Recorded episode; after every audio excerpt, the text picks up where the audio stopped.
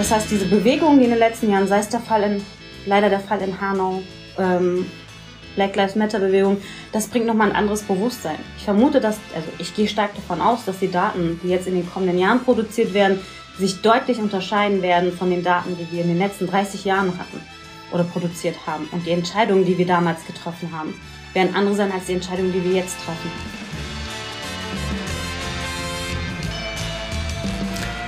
Ja, herzlich willkommen zum Podcast Digital Sense Maker.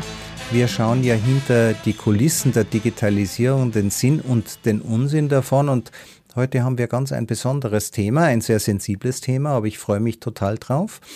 Ähm, wie meine Zuhörer ja wissen, ich habe Informatik studiert und trotzdem eine Frau gefunden. Die Pointe, die funktioniert deshalb so gut, weil sie eine Diskriminierung zum Ausdruck bringt, die eigentlich nicht mehr existiert.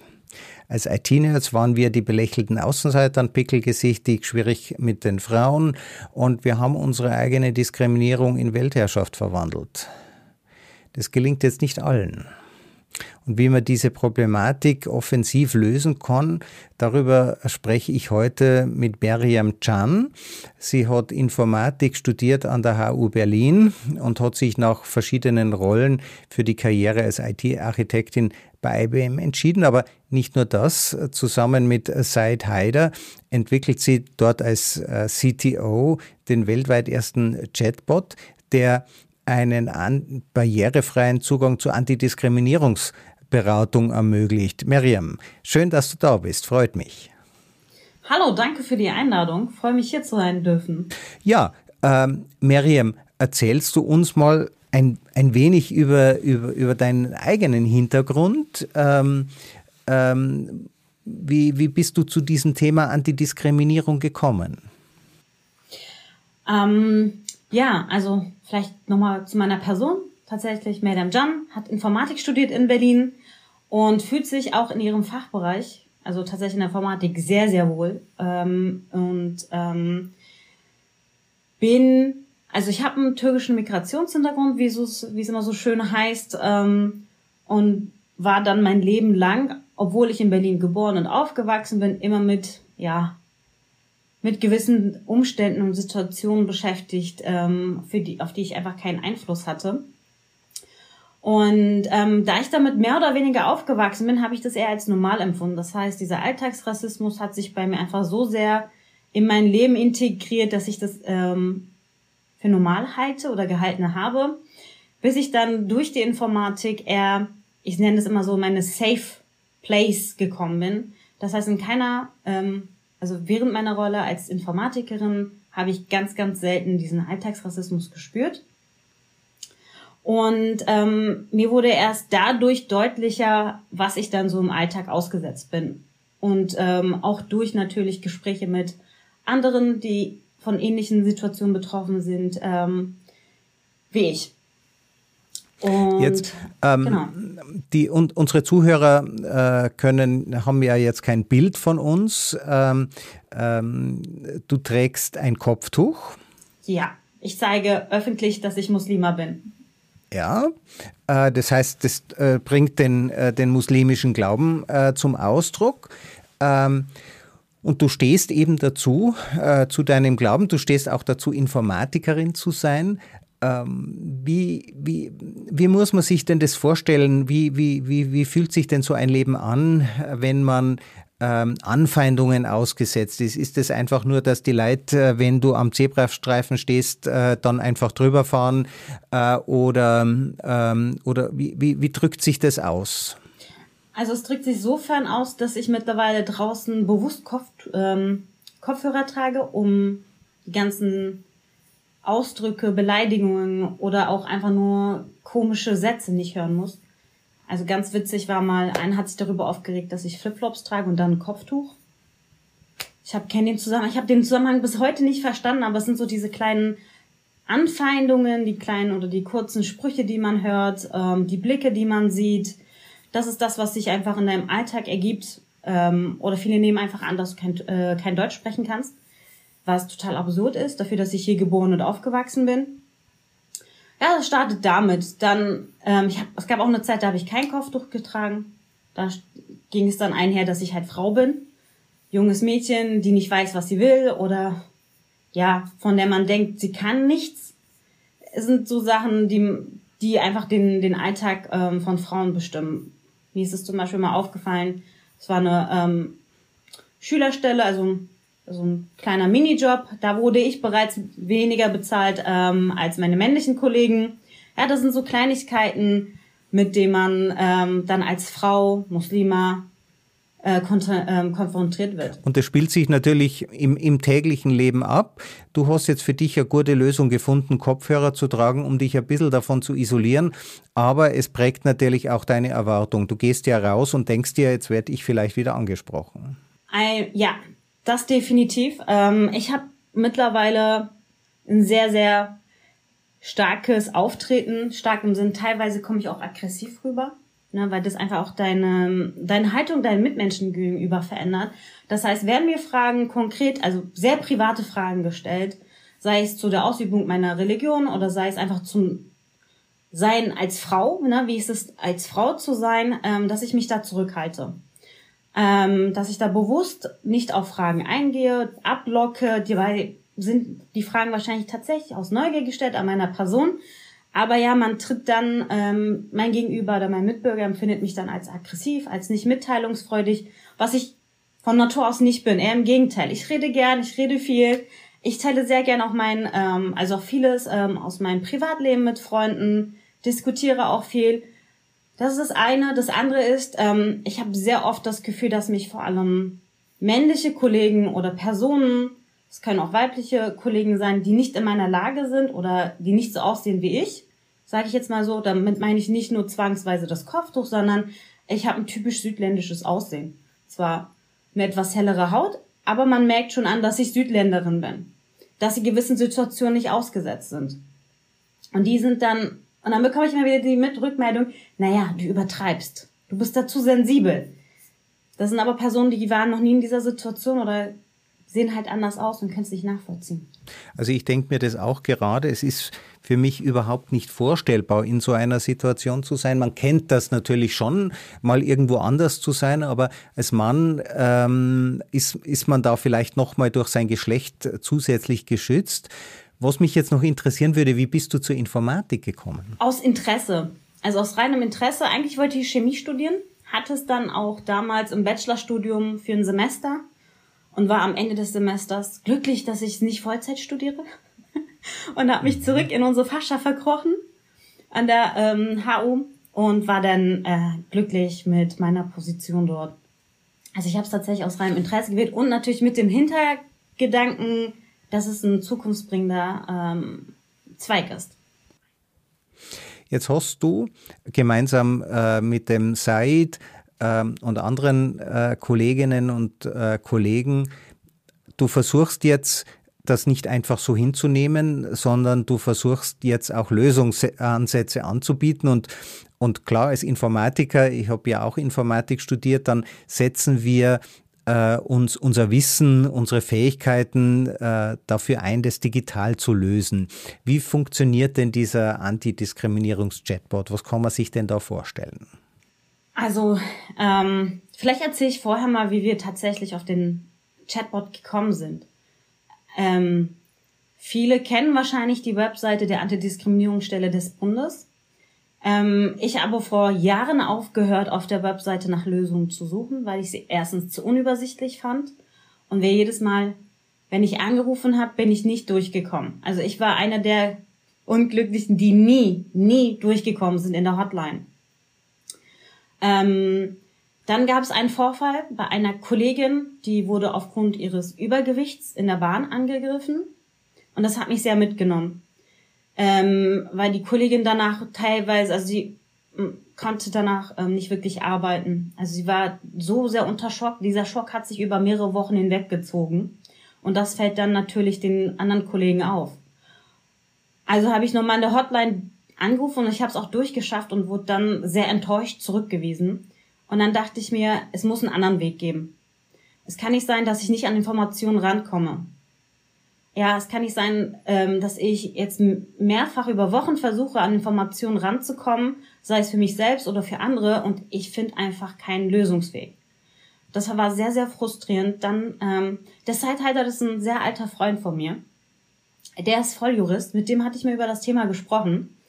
Und er kam dann, also am Ende des Gesprächs waren wir dann so weit, dass wir gesagt haben, ähm, wir setzen uns dahin und gucken uns an, was wir da machen können.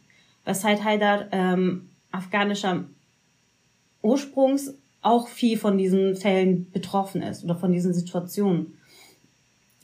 Und der hatte damals bereits die Idee, damals gab es diese Chatbots, ja, die ganze Diskussion um KI, Chatbot, das war so groß im Kommen, das war 2018, 2019. Ähm, und Distribute Ledger, dass wir uns hingesetzt haben und ein Hackathon auf die Beine gestellt haben. Hack for Justice hieß der. Und wir haben dort tatsächlich zwei Gleichgesinnte gefunden, die auch die Idee hatten, einen Chatbot zu erstellen. Weil man konkret durchgezieltes Fragen bei einem Chatbot eine Antwort erhalten kann. Also man kann einen Chatbot so gestalten, dass er dir die gezielt die Informationen gibt, die du brauchst in dem Moment.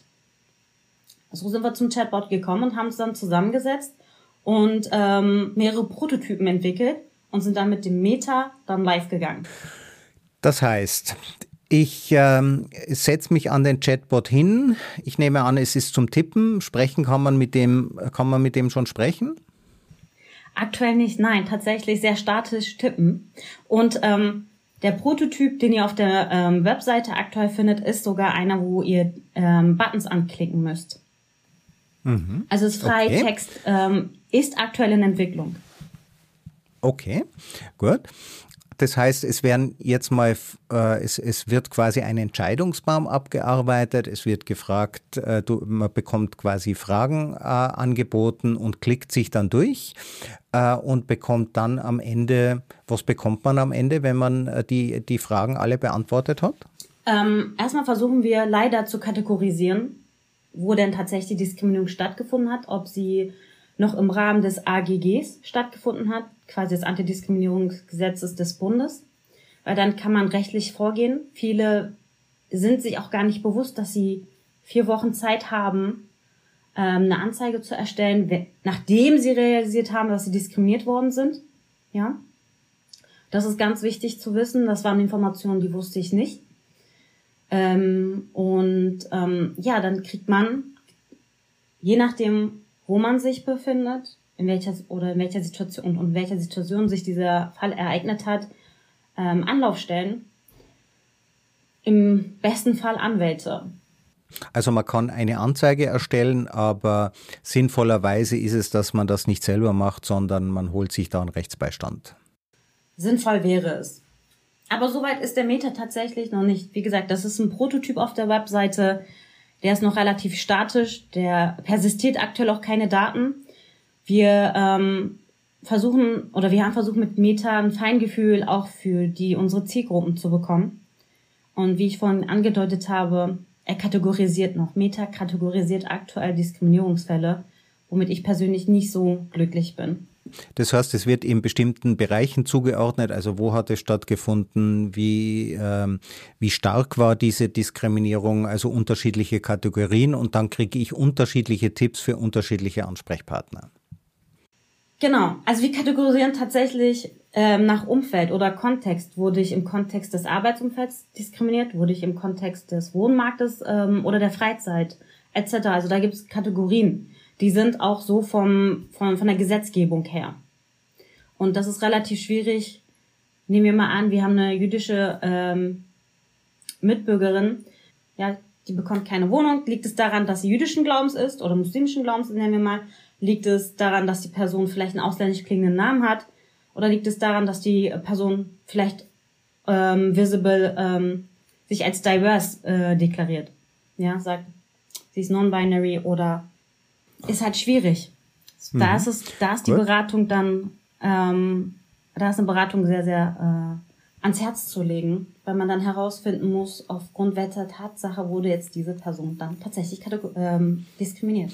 Und es ist natürlich auch so, nicht jede Diskriminierung äh, ist als solche erkennbar ähm, und auch nicht ähm, alles, was als Kränkung wahrgenommen wird, ist ja selber dann schon eine Diskriminierung. Wie unterscheidet man denn da? Da ist es ratsam, ähm, rechtlichen Beistand einzuholen. Ich kenne mich da nicht so gut aus, ähm, aber da gibt das AGG äh, Aufschluss darüber, was dann als Diskriminierung zu kennzeichnen ist. Diskrim nach, du, du wirst nach dem AGG äh, diskriminiert, wenn es sich gegen dein Geschlecht, deine Religion oder deine sexuelle Orientierung angehört oder deine Herkunft. Ja, und die Diskriminierung muss einer ganz bestimmten, also nehmen wir mal jetzt was ganz harmloses, es könnte auch sein, ähm, dass jemand keine Haustiere möchte, ja, äh, und dadurch bekomme ich eine Wohnung.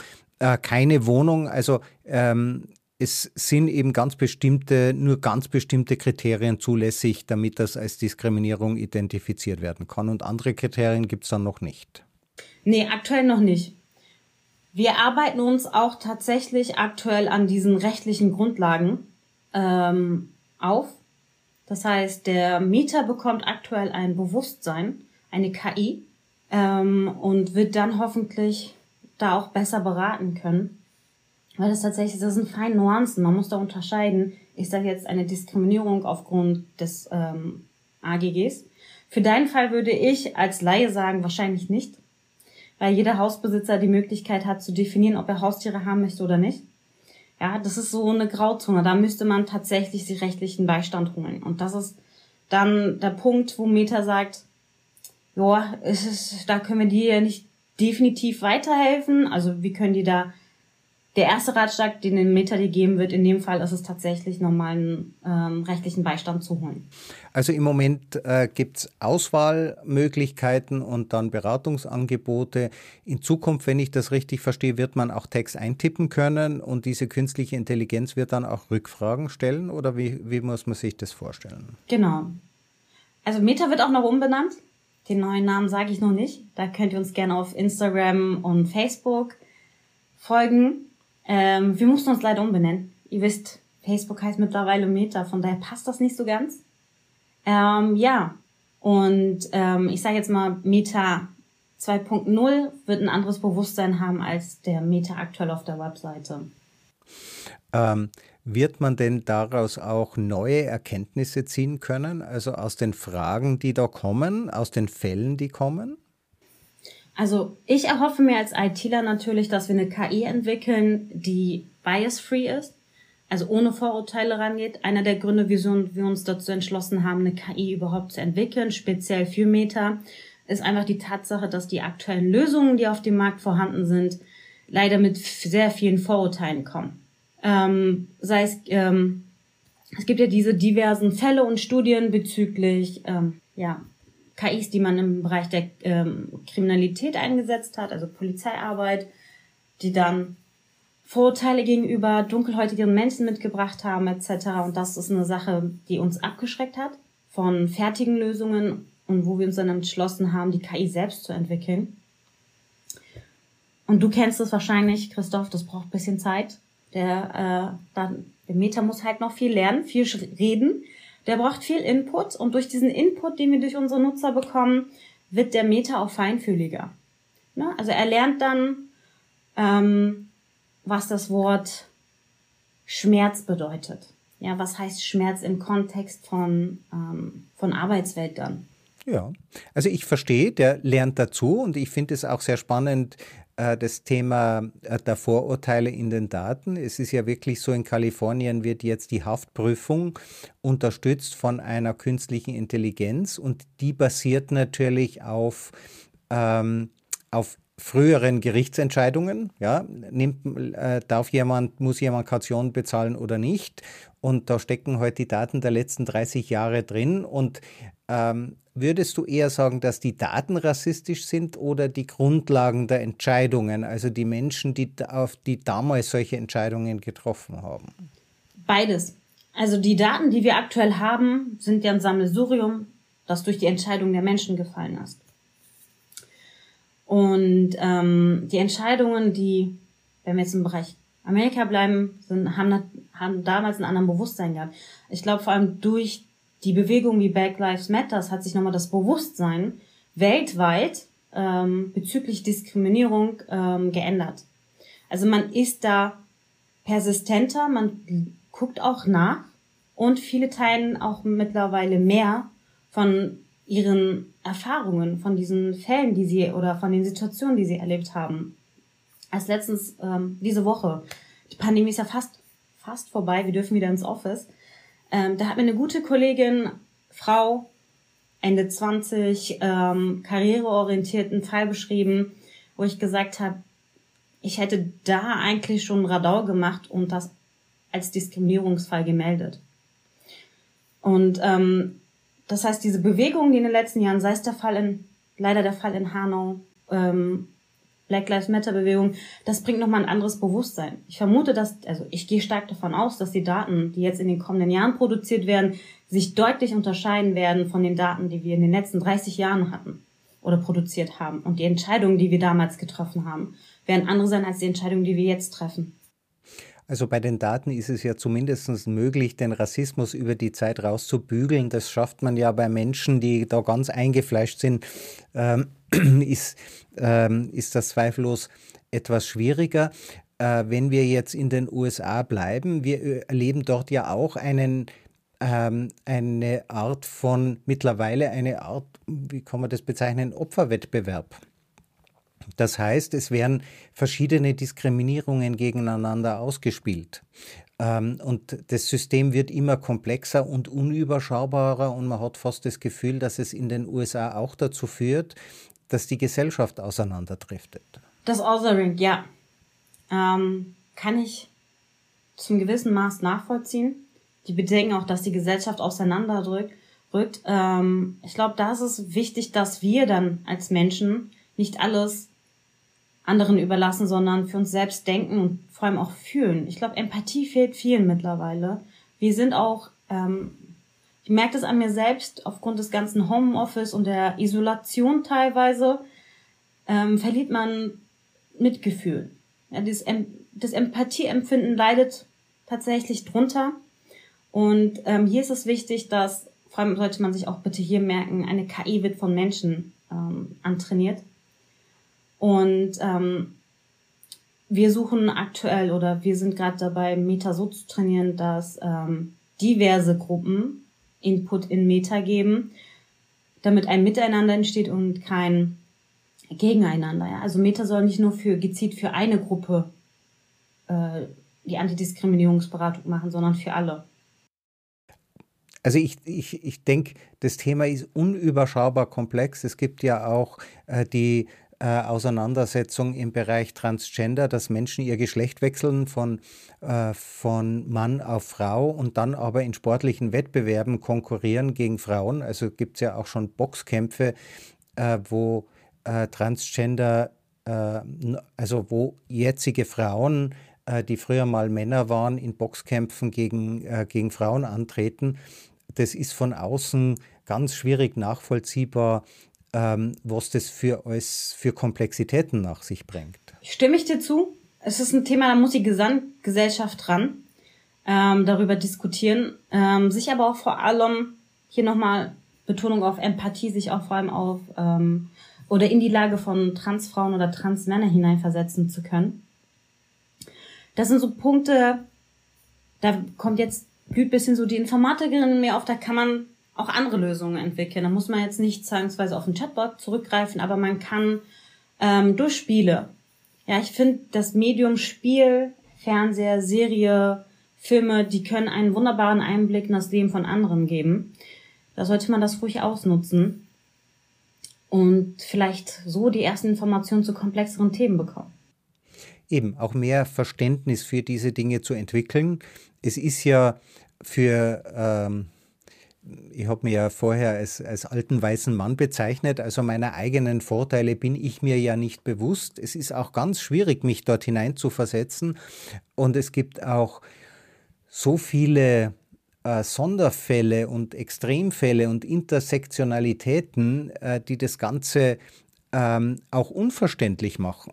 Ja, also ganz, äh, ganz schwierig ähm, und beschäftige mich seit, seit einiger Zeit äh, mit diesem Thema und ich finde es total schwierig, dort ähm, wirklich Anhaltspunkte zu finden, wenn man nicht in dieser Blase drin ist, die sozusagen in, sich mit diesem Thema ständig beschäftigt. Was würdest du dir dann wünschen?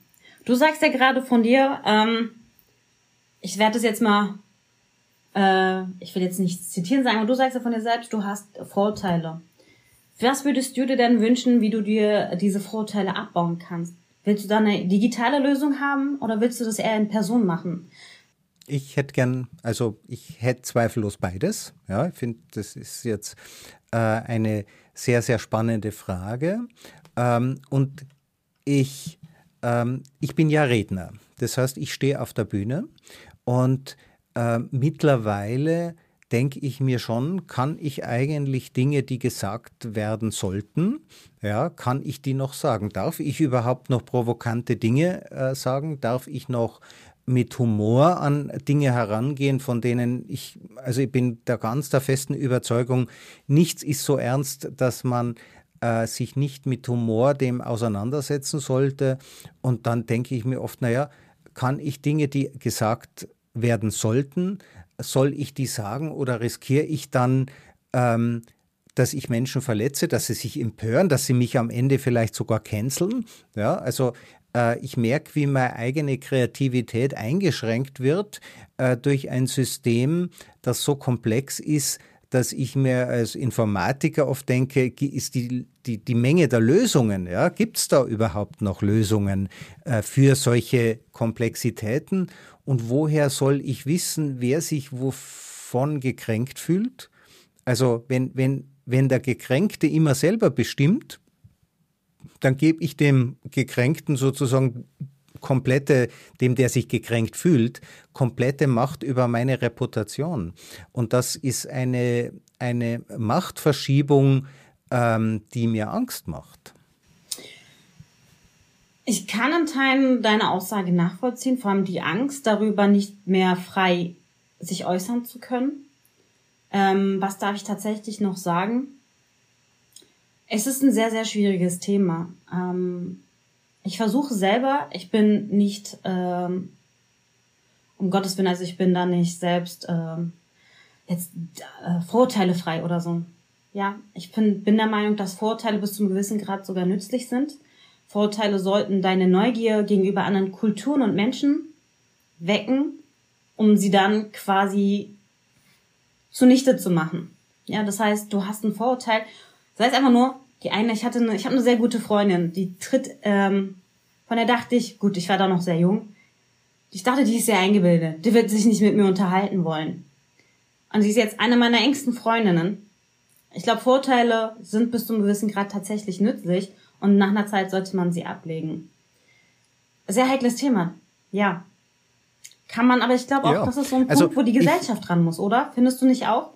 Dass man öffentlich Diskurse führt? Also ich, ich zeige dir ein Beispiel, ja, das war für mich totale interessante Erfahrung. Ich habe nämlich, mache ich nicht mehr, jemanden, äh, der eine Geschichte in deiner Weltgegend hat, gefragt, woher kommst du? Und alleine diese Frage, habe ich festgestellt, ist problematisch, äh, denn viele dieser Menschen sagen dann, ja, ich komme aus München. Ja? Und, äh, und kriegen dann oft als Antwort, das glaubst du ja selber nicht. Ja? Du schaust ja nicht aus äh, wie, ein, äh, wie ein Münchner. Aber die Frage selber ist eigentlich vollkommen unschuldig. Ja? Die Reaktion darauf zu sagen, wenn jemand dann sagt, äh, mit schwarzer Hautfarbe sagt, ich bin Münchner, selbstverständlich ist der Münchner, wenn er äh, in München geboren ist oder wenn er in München wohnt, dann ist er natürlich ein Münchner.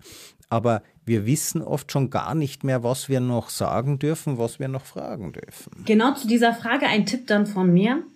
Wenn ich sage, ich bin Berlinerin, dann ist das bitte anzunehmen und nicht hinterher und nochmal nachzufragen. Genau. So einfach genau. ist es. Genau. Und dann nochmal so vielleicht, ähm, ich habe auch gemerkt, mh, mm, es liegt auch ein bisschen am Unterton, Christoph. Ne? Kommt die Gegenfrage mit einem Unterton mhm. oder tatsächlich jetzt, ich habe einen typisch türkischen Namen, auch einen typisch türkischen Nachnamen, ob das tatsächlich die Neugier ist. Ähm, aber auch das ist so ein Punkt, müssen beide Seiten lernen. Zu unterscheiden. Ich stelle mittlerweile eine Frage immer mit dem, also bevor ich eine Frage stelle, ähm, was bringt mir diese Frage, beziehungsweise was bringt mir die Antwort am Ende? Stelle ich die Frage, um jemanden zu kränken? Oder stelle ich die Frage, weil ich tatsächlich einfach neugierig auf diese Person bin?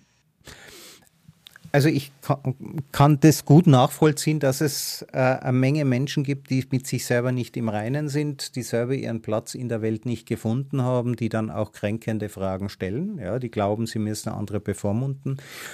Das ist, glaube ich, etwas, das wir ganz unabhängig von der Diskriminierung einfach loswerden müssen. Wir sollten einfach lernen, wertschätzend miteinander kommunizieren und, und ehrliche, offene, interessierte Fragen zu stellen. Das ist, glaube ich, eine der Grundvoraussetzungen. Wenn das aber so ist, also die, die Bekämpfung der, der Diskriminierung, ähm, wie, wie hilfreich erlebst du das? Ich weiß nicht, ob du jetzt dann auch schon Verfahren erlebt hast, die aus dem herauskommen oder aus deinem, äh, wenn man nun Diskriminierung anzeigt, äh, es gibt dann auch vielleicht eine Verurteilung. Ähm, wie, wie hoch ist der Beitrag, also das juristische System da sozusagen anzuwerfen?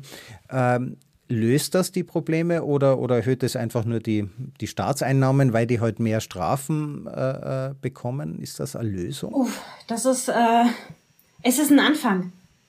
Also diese ganzen Anzeigen, die man stellt, diese ganzen Verfahren, die man hinter sich ergehen hat, das Ganze pu publik zu machen, ist für die Person selber anstrengend. Ich, mir steht leider selbst auch ein Befahren bevor.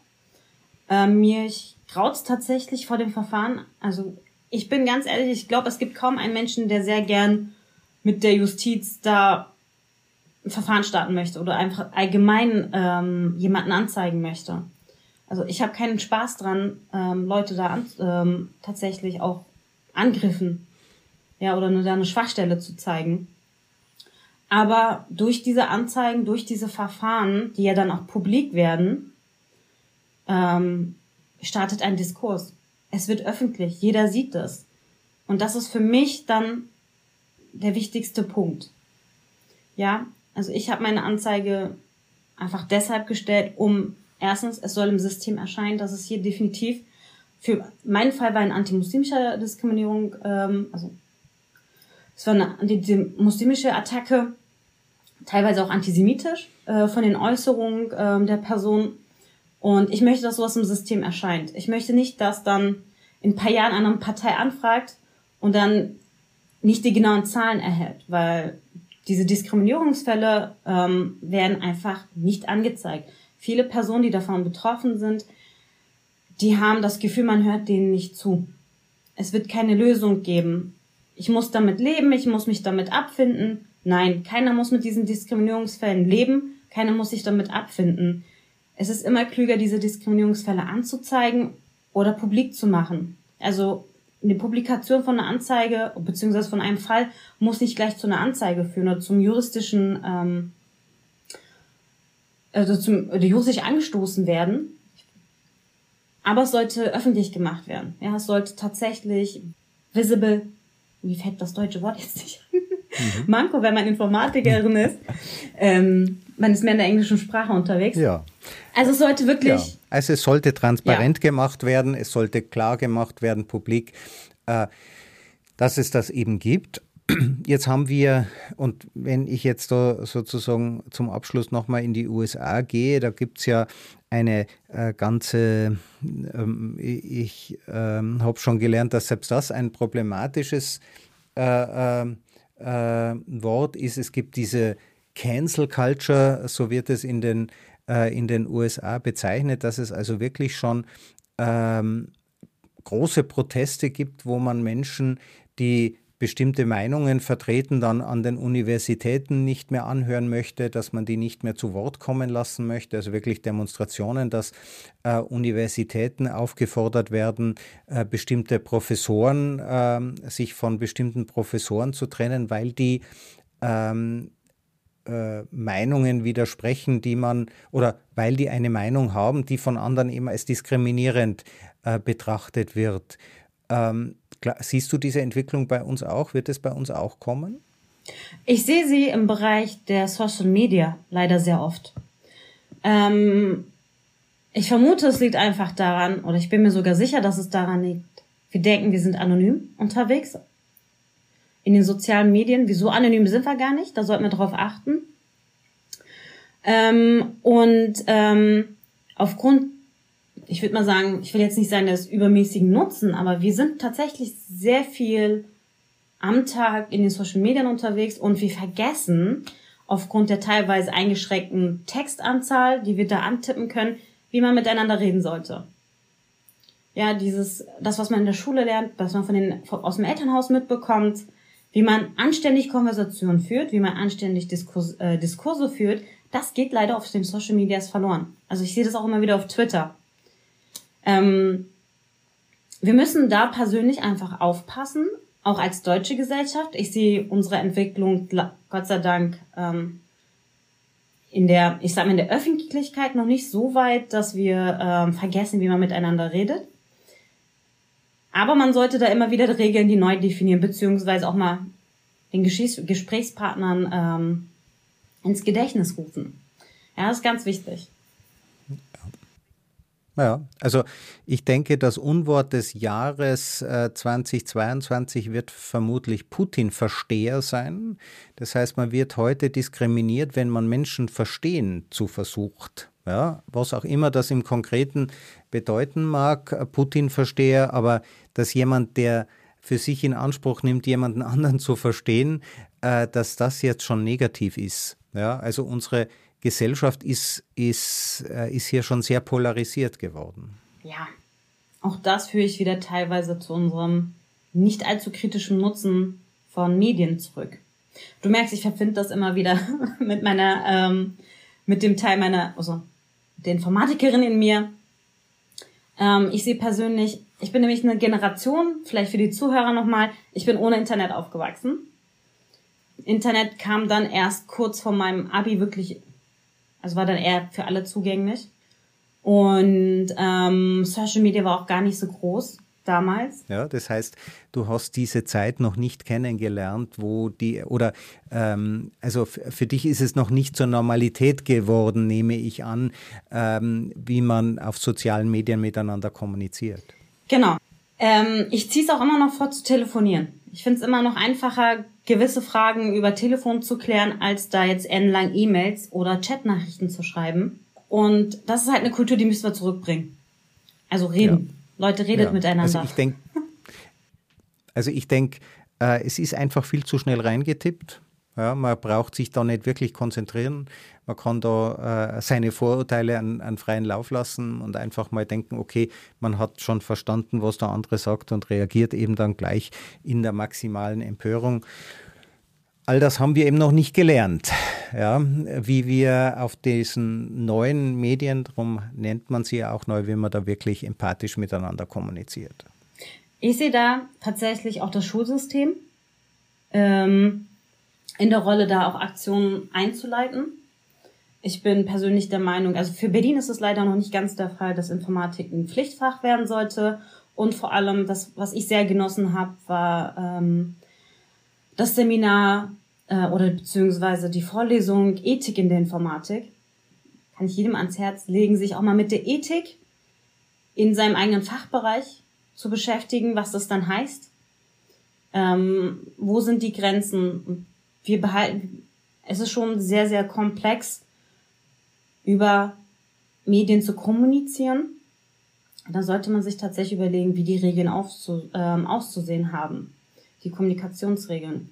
Ich meine, ich weiß nicht, wie agil du unterwegs bist ähm, in deinem Fachbereich, Christoph, aber auch wenn man sich dazu entschließt, agil zu arbeiten, das ist eine Methode, für alle, die nicht aus dem Bereich Informatik kommen, wir setzen da immer fest, Regeln fest. Es gibt da Regeln, die sind festgesetzt, festgelegt, die werden ähm, auch immer wieder in den jeweiligen Officen, wo man das lebt, sollte man sie auch ähm, veröffentlichen, auch sei es auf dem Plakat oder um auch wieder die Kollegen daran erinnern, dass man sich bitte an gewisse Regeln zu halten hat. Ohne Regeln geht's nicht. Und sei es einfach auch nur die der Kommunikation.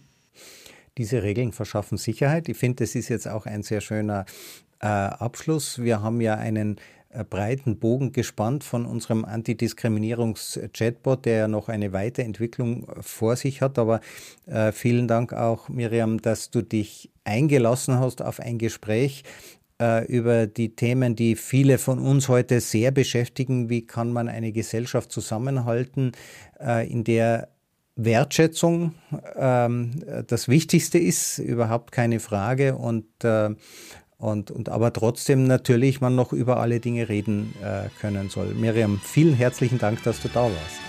Danke. Danke nochmal für die Einladung.